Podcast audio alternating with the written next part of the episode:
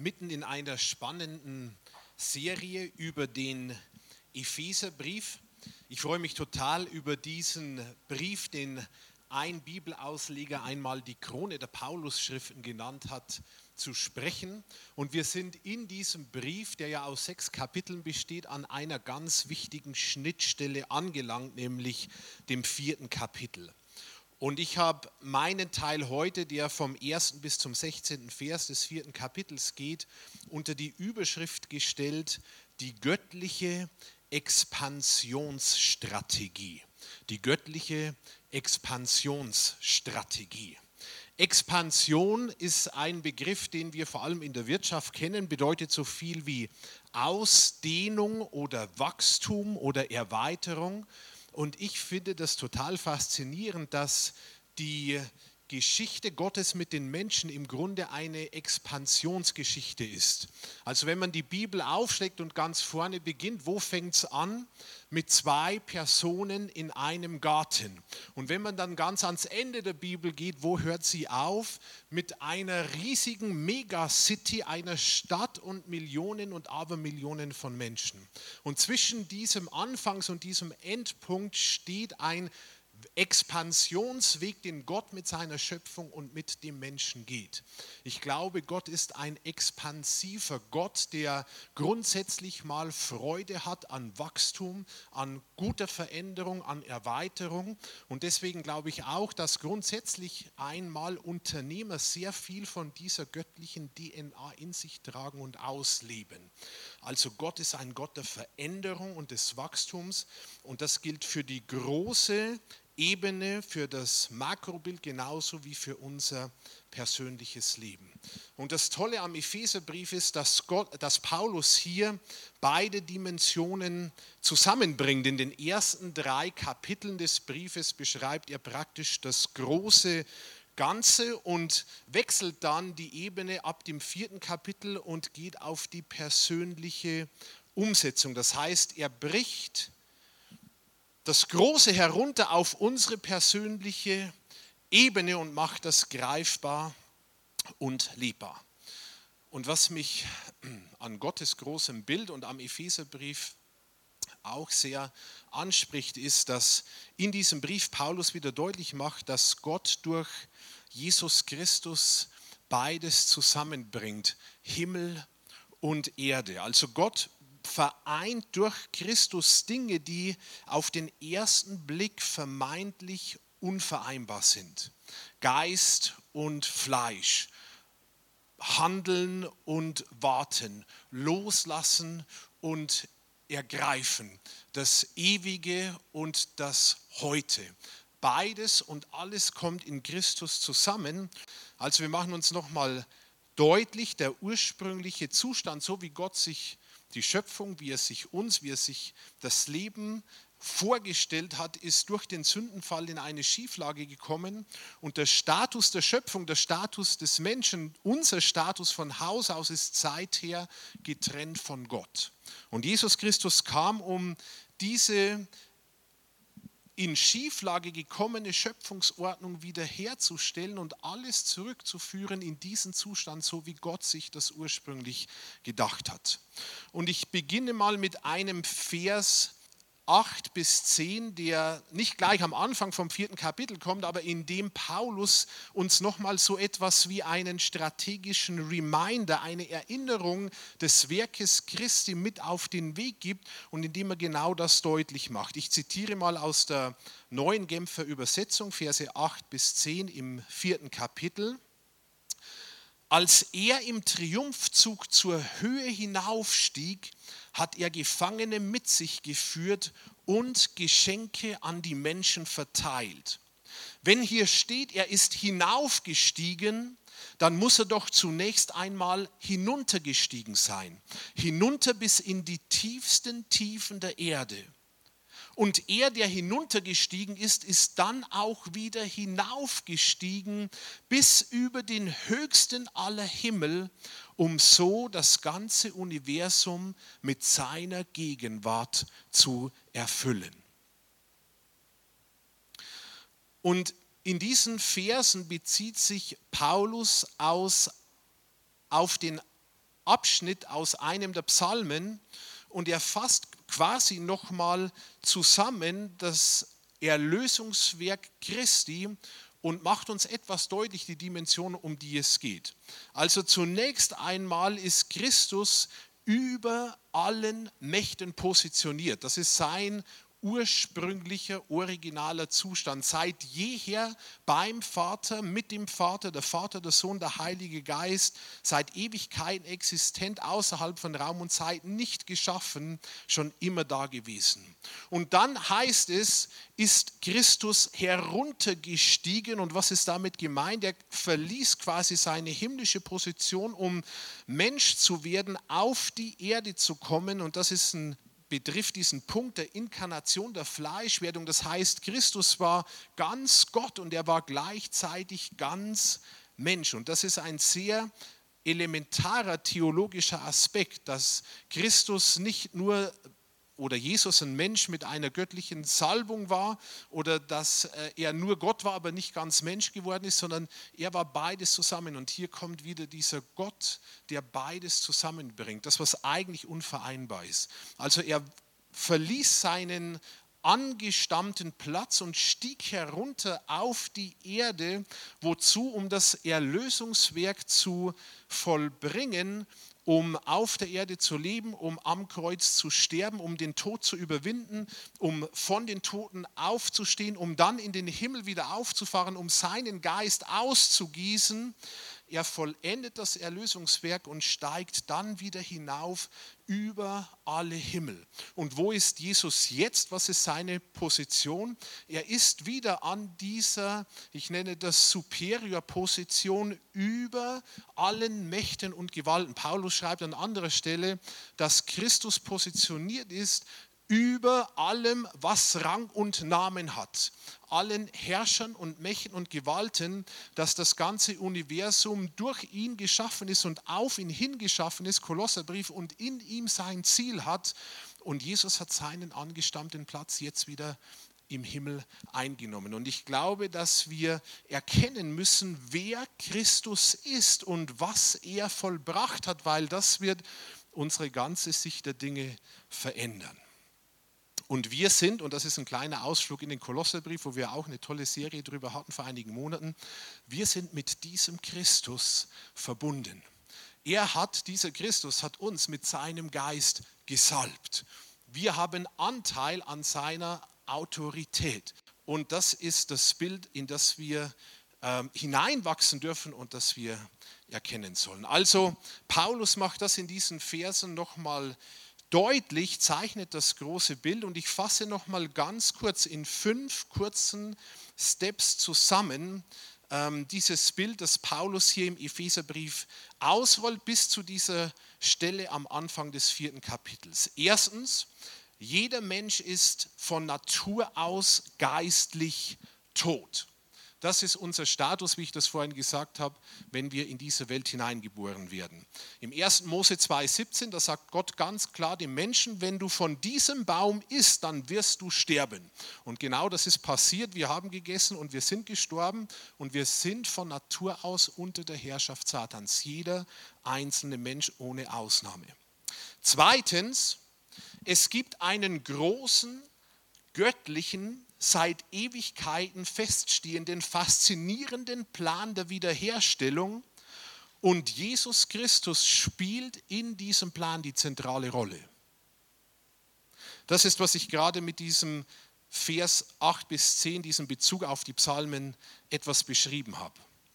Das irdische Werk Christi, also sein Leben und sein Tod und seine Auferstehung und seine Himmelfahrt, ist Teil eines kosmischen, ewigen Planes. Kosmisch bedeutet so viel wie weltumfassend oder unendlich eines Versöhnungs- und Wiederherstellungsplanes von Gott, der das Jetzt und die Ewigkeit betrifft.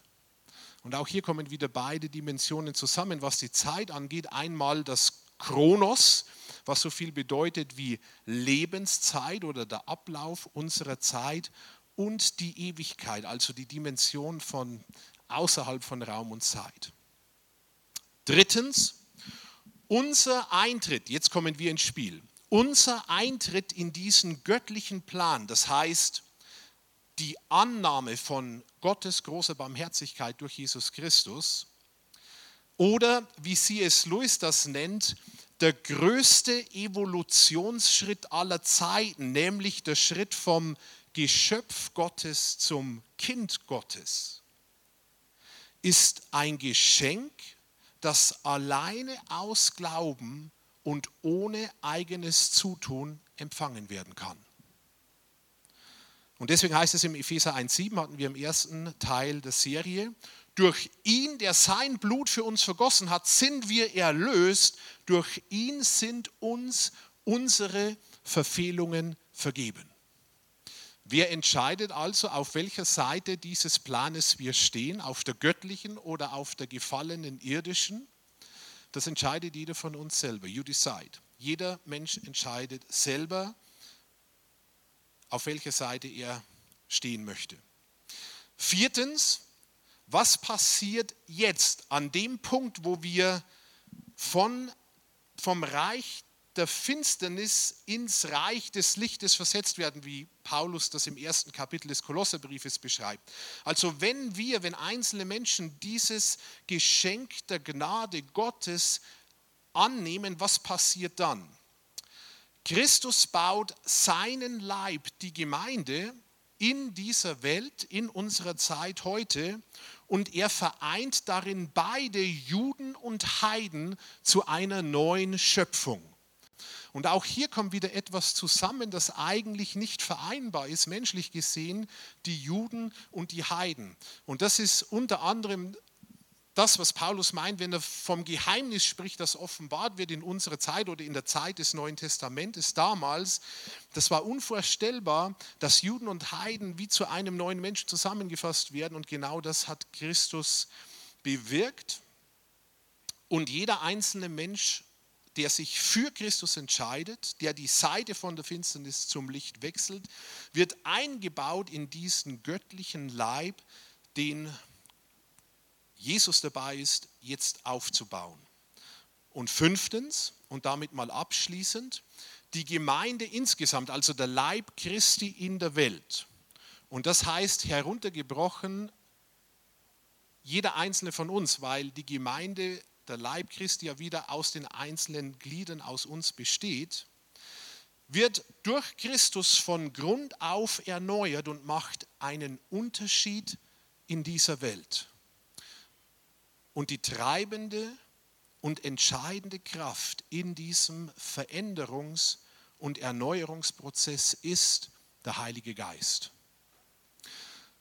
Und das ist, ich habe es versucht ganz kurz zusammenzufassen, nochmal in fünf einzelnen Schritten in etwa das große Bild, das Paulus in den ersten Kapiteln des, Epheserbriefes zeichnet. Und das ist, wo wir jetzt genau sind, nämlich am Anfang des vierten Kapitels.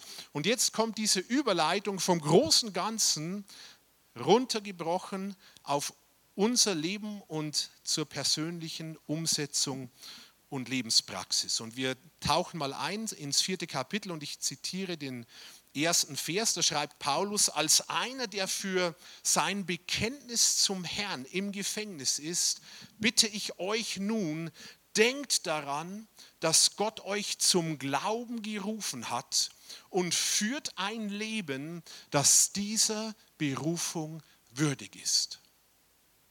Paulus sagt mit anderen Worten, denkt nochmal an das große Ganze, was ich versucht habe in aller Kürze nochmal etwas zu skizzieren. Und jetzt macht euch bewusst, dass Gott euch, ein Gott, der in diesen Dimensionen handelt, euch, das heißt jeden einzelnen von uns, zum Glauben berufen hat. Was ist das für eine Dimension? Was ist das für eine Wertschätzung uns gegenüber? Welche Würde ist damit für uns verbunden? Und Paulus sagt, und führt deshalb ein Leben, das dieser Berufung würdig ist. Also egal wie man es im Detail ausrollt, wir gehen jetzt noch darauf ein, eines wird klar, irgendwie mit Christus und auf der Seite des Lichtes können wir nicht mehr weiterleben wie bisher. Und das macht Paulus deutlich. Das heißt, ein veränderter Lebensstil, ähm, ein, dass das persönliche Leben in irgendeiner Art einen Unterschied machen muss in dieser Welt, in meinem Umfeld, das ist für Christen keine Option, sondern das ist von Gott her gesetzt. Und jetzt geht Paulus in dieses Leben, das der Berufung Gottes würdig ist, hinein und macht in wenigen Sätzen, stellt er eine ziemlich große Herausforderung an uns. In den Versen 2 bis 4 schreibt er, ich zitiere, keiner soll sich über den anderen erheben. Seid vielmehr allen gegenüber freundlich und geduldig und geht nachsichtig und liebevoll miteinander um. Setzt alles daran, die Einheit zu bewahren, die Gottes Geist euch geschenkt hat. Sein Frieden ist das Band, das euch zusammenhält. Punkt. Das sind nur ein paar kurze Sätze und wenige Worte und eigentlich ganz einfach. Eigentlich ganz einfach. Und gleichzeitig, und das ist ein Faszinosum der Bibel, finde ich, ist das, was Paulus in dem Fall hier beschreibt und was er fordert, einfach auf der einen Seite, aber auf der anderen Seite nicht möglich ohne eine nachhaltige, tiefe Veränderung unseres Herzens. Und das ist ein Punkt der Bibel, der es in sich hat, dass oft die Dinge einfach klingen, aber es ganz tiefgreifende Veränderungen braucht, dass sie gelebt werden können.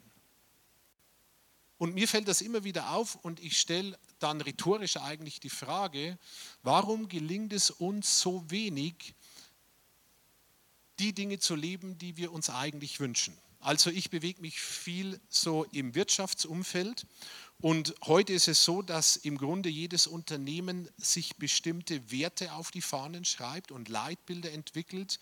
Und ich habe mir dann die Mühe gemacht, mal die Leitbilder der größten deutschen Unternehmen anzuschauen und herauszufiltern, welche Werte dort propagiert werden.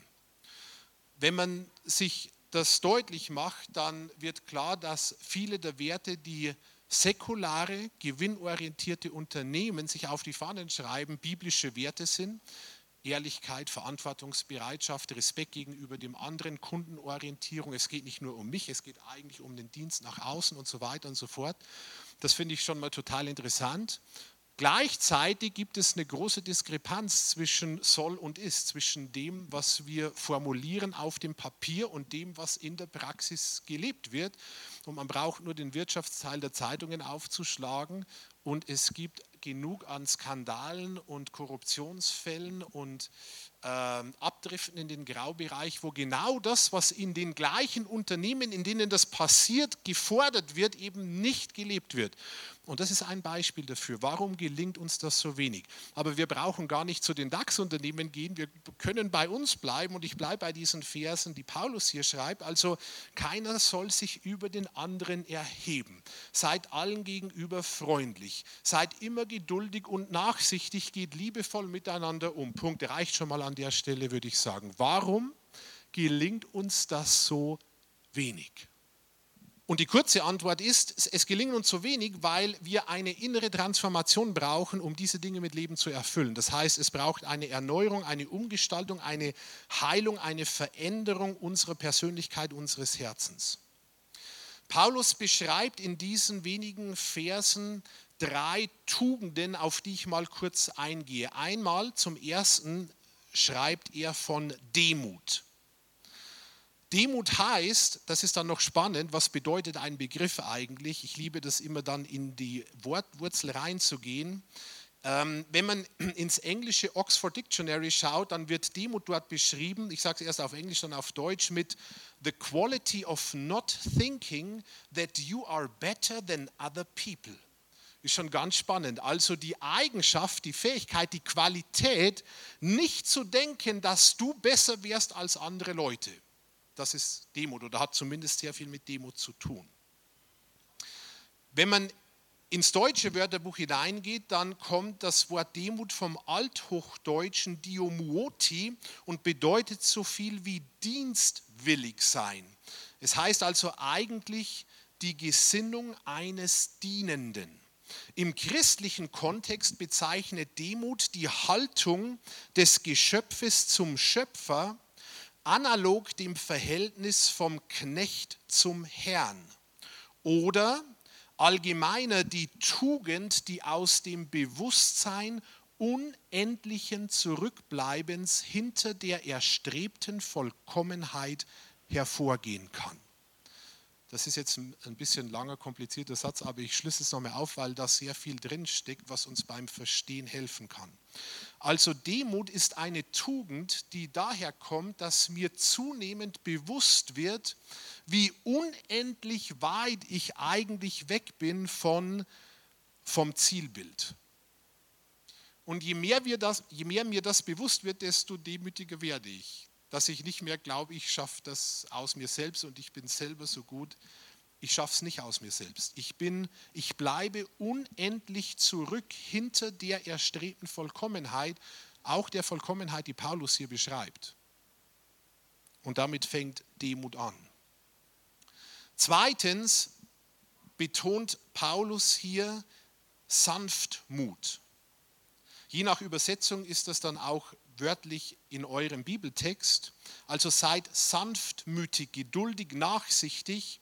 Wenn man ins Wörterbuch hineinschaut, dann kommt der Begriff Sanftmut aus einer Zusammensetzung von zwei Wörtern, nämlich es heißt zum einen angenehm und mild sein und zum anderen Mut, das hat nichts mit Mut und Angst zu tun, sondern mit unserem Gemüt.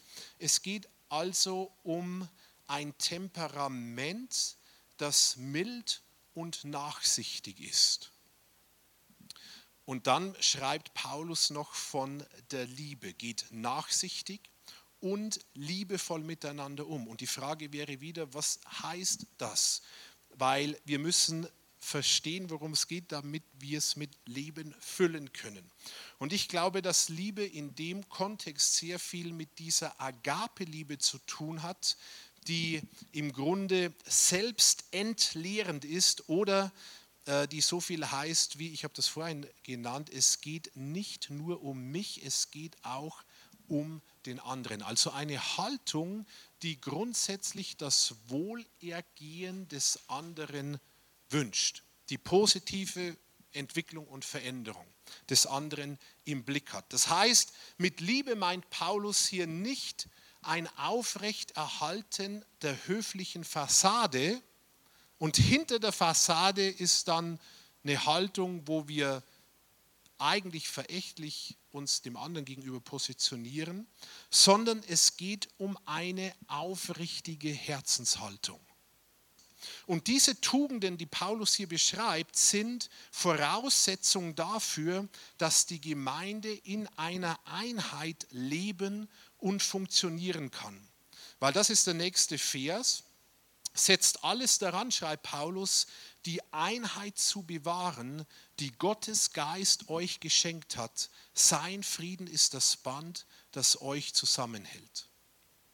Das heißt, wenn wir Einheit anstreben, dann ist die Voraussetzung, dass wir dauerhaft auch durch Krisen hindurch Einheit leben können als Gemeinde, dass wir uns, jeder einzelne von uns, diese Tugenden aneignen, die Paulus hier beschreibt. Also Demut, Sanftmut und Liebe, neben anderen Tugenden, die es braucht.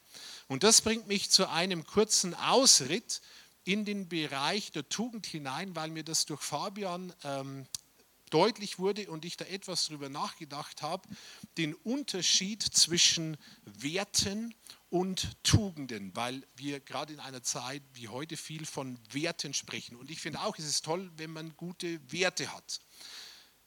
Also viele, auch wieder im Wirtschaftsumfeld, sprechen von Werten und Werte sind grundsätzlich mal Dinge, die uns wichtig sind. Also das hat ja mit dem Begriff etwas zu tun. Was ist mir wichtig? Das hat mit meinen Werten etwas zu tun. Die Tugend aber ist, geht tiefer als ein Wert und ist so viel wie die Charaktereigenschaft. Also ein Persönlichkeitsmerkmal meiner selbst. Und insofern sind Tugenden die Voraussetzung, um Werte überhaupt leben zu können. Und das schließt wieder etwas den Kreis zu der Frage, die ich vorhin gestellt habe, warum gelingt es uns so wenig, dass wir die Werte, siehe DAX-Leitbilder, Unternehmensleitbilder, die wir uns auf die Fahnen schreiben, dass wir die so wenig leben, weil es uns an den entsprechenden Tugenden mangelt. Es mangelt uns nicht an den Werten. Wir haben genug gute Werte, sie werden nur nicht viel genug gelebt. Und sie werden deswegen nicht viel genug gelebt, weil es an den Tugenden fehlt. Und die Tugenden sind viel schwieriger zu erreichen wie gute Werte, weil gute Werte habe ich, wenn ich sie formuliere, das ist schnell geschrieben. Aber um Tugenden mir anzueignen, braucht es einen persönlichen Veränderungsprozess. Und das ist eine ganz andere Herausforderung und Hausnummer und braucht viel mehr Zeit und viel mehr Blut, Schweiß und Tränen, als zum Beispiel Werte zu formulieren. Und deswegen sollte im Grunde alles, unser Fokus darauf sein, dass ähm, wir diesen Weg zur Tugendhaftigkeit gehen und dass wir unser Herz verändern lassen und dass wir uns die richtigen Charaktereigenschaften aneignen bzw. verstärken und falsche Charaktereigenschaften zunehmend ablegen. Es geht um die Veränderung unseres Herzens. Gott ist ein expansiver Gott auf der großen Ebene genauso wie auf der persönlichen. Ich glaube, er ist nicht nur an unserer Herzensveränderung interessiert, sondern unsere Herzensveränderung ist Voraussetzung, dass, sein, dass seine Rettungspläne dass die Ausbreitung, Expansion seiner Gemeinde funktionieren kann. Und deswegen ist die Veränderung unseres Herzens, meines Herzens, nicht nur für mich wichtig, nicht nur eine wichtige Vorbereitung auf die Ewigkeit, sondern sie trägt auch dazu bei, dass die Pläne Gottes mit seiner Schöpfung möglichst in Erfüllung kommen und ausgerollt werden. Und jetzt wäre die Frage, wie kann uns diese Herzensveränderung gelingen? Und das Thema ist ja nicht ganz neu. Das wäre jetzt natürlich mehr als ein eigenes Thema für sich, aber ich nenne nur einen Punkt. Eine Herzensveränderung beginnt zunächst einmal mit einer ehrlichen und schonungslosen und klaren Analyse. Das heißt, ich muss mein eigenes Herz anschauen. Weil nur wenn die Analyse klar ist, kann ein Lösungsweg darauf aufgebaut werden. Wenn wir bei der Feuerwehr zu einem Einsatz ausrücken, was ist das Wichtigste, wenn wir an die Einsatzstelle kommen zuerst? Neben verschiedenen Sicherungsmaßnahmen die Analyse der Situation. Einen Überblick verschaffen. Und erst wenn der Überblick geschaffen ist, zumindest in den rudimentären Zügen, dann können wir den Lösungsweg beginnen. Also wie setzen wir an? Wie arbeiten wir ab? Was ist die größte Gefahr, der wir uns jetzt stellen müssen? Auf was müssen wir aufpassen? Was kann vernachlässigt werden? Wenn der Notarzt an einem Verkehrsunfall kommt und dann ist eine schwer verletzte Person da, dann ist die erste Aufgabe, er wird eine Analyse vornehmen, eine Schnelldiagnose und dann wird er sich auf die Elementarfunktionen des Körpers konzentrieren, weil die Körpertemperatur in dem Fall zuerst egal ist, wenn vielleicht das Herz aufhört zu schlagen. Also es braucht eine Analyse und dann den Lösungsweg. Und das Gleiche gilt, oder das gilt noch viel mehr für unser Herz. Es beginnt, Herzensveränderung beginnt mit einer Analyse. Und das ist wieder nicht ganz herausforderungsfrei, weil eine ehrliche Analyse bedeutet, dass ich beidem ins Auge schauen muss, den guten Eigenschaften meiner Person genauso wie den Abgründen, die sich hinter der Fassade auftun, die wir alle so aufrechterhalten. Und das braucht Mut, sich dem zu stellen, in die eigene Geschichte hineinzugehen, in die Vergangenheit hineinzugehen, das eigene Herz auf den Prüfstand zu stellen und es dann messen zu lassen am Wort Gottes, an dem Zielbild, das unter anderem Paulus schreibt, und dann den Veränderungsprozess zu beginnen von Heilung, vom Ablegen falscher Prägungen, von einer Erneuerung des Denkens, wie Paulus das in Römer 12.2 zum Beispiel beschreibt, hin in ein Zielbild. Und das ist jetzt der dritte Punkt, auf den ich heute eingehe.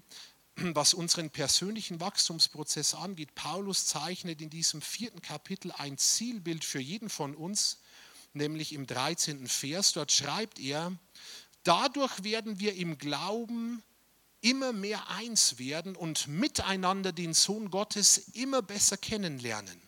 Wir sollen zu mündigen Christen heranreifen, zu einer Gemeinde, die ihn in seiner ganzen Fülle widerspiegelt. Also was ist das Zielbild für uns, dass wir immer mehr eins werden? Einheit ist offensichtlich nicht etwas Starres, sondern etwas Dynamisches. Dass wir miteinander den Sohn Gottes immer besser kennenlernen. Auch das ist etwas Dynamisches, etwas Veränderliches. Wie lernen wir den Sohn Gottes immer besser kennen? Zum Beispiel und vor allem, indem wir uns mit seinen Lehren, mit seinem Wort auseinandersetzen. Deswegen braucht es gesunde Lehre. Deswegen braucht es eine Verwurzelung im Wort. Das braucht es in der Gemeinde und das braucht es im persönlichen Leben.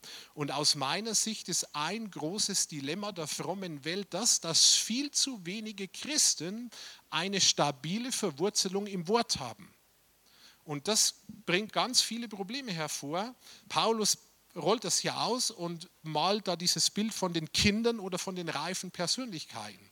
Und ganz oft sind wir in dem Sinn dann kindlich, in, in einem nicht positiven Sinn, dass wir uns zum Beispiel viel zu schnell hin und her werfen lassen von verschiedenen Strömungen und Einflüssen, weil wir selber nicht klar gegründet sind.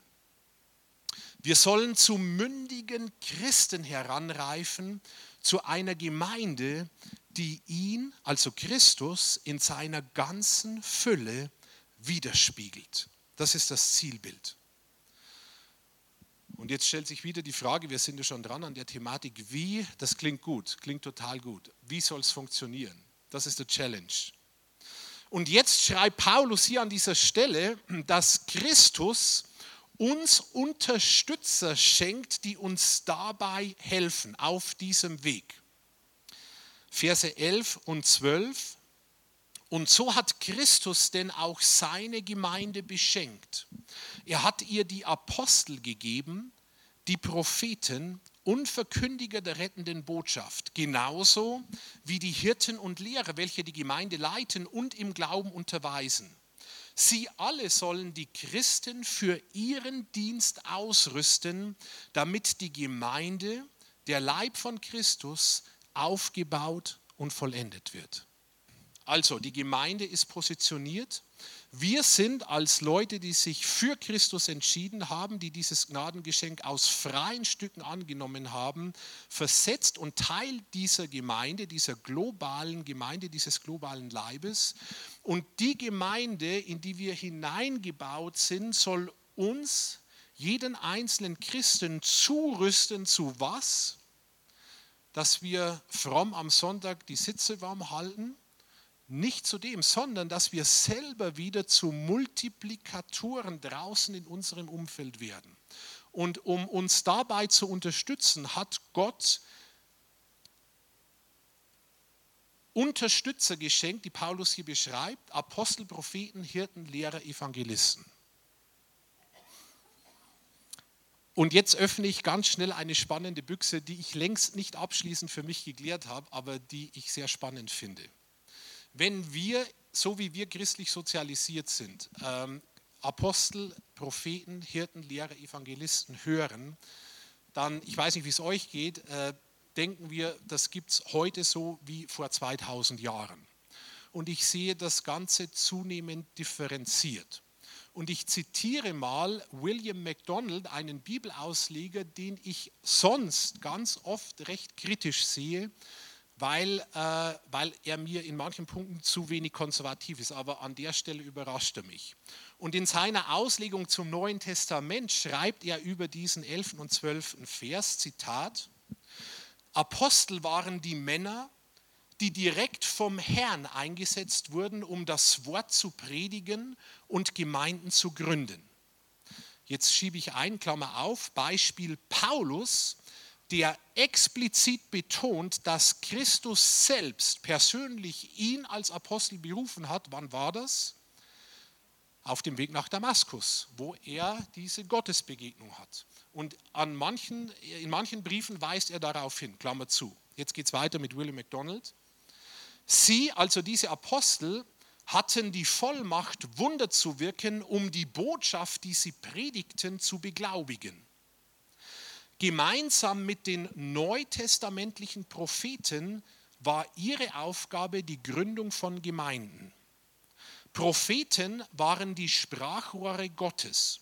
Sie erhielten direkte Offenbarungen vom Herrn und gaben sie an die Gemeinde weiter. Was sie im Heiligen Geist sprachen, war Gottes Wort. In diesem engeren Sinn gibt es heute keine Apostel und Propheten mehr. Ihr Dienst ging zu Ende, als die Grundlagen für die Gemeinde gelegt waren und der neutestamentliche Kanon abgeschlossen war. Zitat Ende. Äh, das ist ein bisschen Food for Thought zum Mitnehmen, also Gedankenfutter zum drüber nachdenken. Paulus schreibt hier von diesem, was wir unter fünffältigen Dienst verstehen. Sein Punkt ist der, unabhängig von, dem, von dieser Büchse, die ich jetzt aufgemacht habe, die ich für sehr es wert halte, darüber nachzudenken, dass wir auch von falschen Bildern befreit werden. Grundsätzlich, und das ist, was Paulus hier sagt, ist die Gemeinde positioniert unter anderem dazu, dass wir zugerüstet werden, aber nicht zum Selbstzweck, sondern dafür, dass wir selber wieder für unseren Dienst ausgerüstet werden. Das heißt, jeder Mensch jeder Christ hat Gaben, die er zum Wohl anderer einsetzen soll. Niemand ist nur Konsument. Nicht Punkt, sondern Ausrufezeichen. Niemand ist nur Konsument. Frage, wer von uns ist im vollzeitlichen Dienst?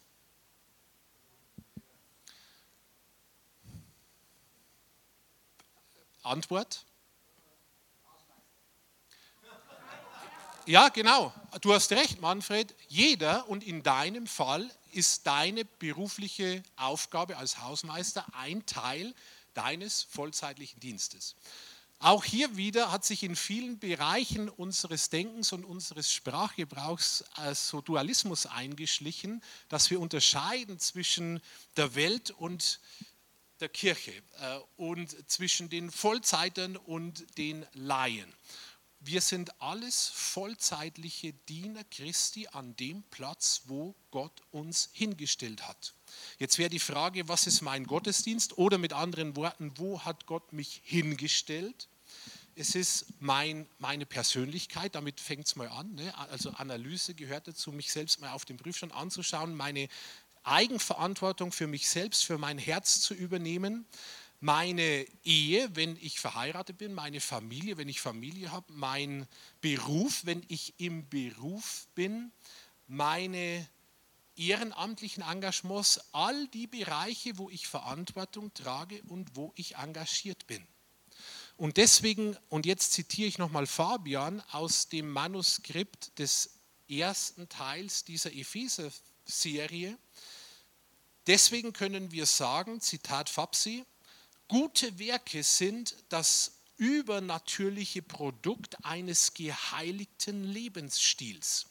Das, was dabei herauskommt, wenn wir all unsere Lebensbereiche, Ehe, Kinder, Beruf, Gemeinde, Vereinsaktivitäten, Hobbys etc., aktiv unter die Herrschaft Jesu Christi stellen und der Autorität des Heiligen Geistes gehorchen. Jüngerschaft produziert gute Werke. Und das hat mir schon in der ersten Predigt zum Epheserbrief sehr, sehr gut gefallen und ist mir herausgestochen und deswegen bringe ich es nochmal, um diesen Punkt nochmal zu betonen. Jeder einzelne von uns ist ein Multiplikator, ein, man könnte auch sagen, Brückenkopf des Himmels in seinem Umfeld, in unserem gesellschaftlichen, säkularen, beruflichen Umfeld, wo wir positioniert sind. Unsere Lebensbereiche sind unser Gottesdienst Und indem wir die einzelnen Lebensbereiche aktiv, das ist ein aktiver, da ist unser aktiver Beitrag gefordert, unter die Herrschaft Christi stellen, unter Autorität des Heiligen Geistes gehorchen und indem wir auf diese Art unsere Lebensbereiche entwickeln, ausrollen, verändern und auch in dem Sinn expansiv unterwegs sind, leisten wir Gottesdienst und nehmen diese Rolle ein, füllen diese Rolle mit Leben, zu der Gott uns auf dieser Erde positioniert hat. Und je mehr wir das tun, das ist dann wie ein Schwarz-Weiß-Bild aus einzelnen Puzzlesteinen, wo dann einzelne Puzzlesteine farbig ausgemalt werden. Je mehr wir das tun, desto farbiger wird das ganze Bild. Und desto mehr kommt Soll und Sein zusammen und kommt es zu dieser Übereinstimmung, für die Christus gekommen ist, im Großen und im Kleinen, alles wieder zusammenzubringen und zu vereinen und in, den, in die originale Bestimmung und Ordnung zurückzuführen. Ich schließe ab mit dem 15. Vers des vierten Kapitels. Da schreibt Paulus, stattdessen sollen wir in einem Geist der Liebe an der Wahrheit festhalten, damit wir im Glauben wachsen und in jeder Hinsicht mehr und mehr dem ähnlich werden, der das Haupt ist, Christus. Und ich finde, das ist ein super formulierter Abschluss und eine faszinierende Perspektive. Ich glaube, dass wir neben anderen Dingen zwei Hauptziele haben sollten, für die wir leben. Ein Hauptziel ist, Christus anzubeten. Das werden wir in der Ewigkeit tun und das sollten wir hier tun. Und auch diese Umgestaltung unserer Lebensbereiche und unserer Persönlichkeit ist ein Teil dieser Anbetung. Und das zweite Hauptziel unseres Lebens ist genau das, was Paulus hier beschreibt. Ihm, der das Zielbild ist, Jesus Christus, in jeder Hinsicht mehr und mehr ähnlich zu werden.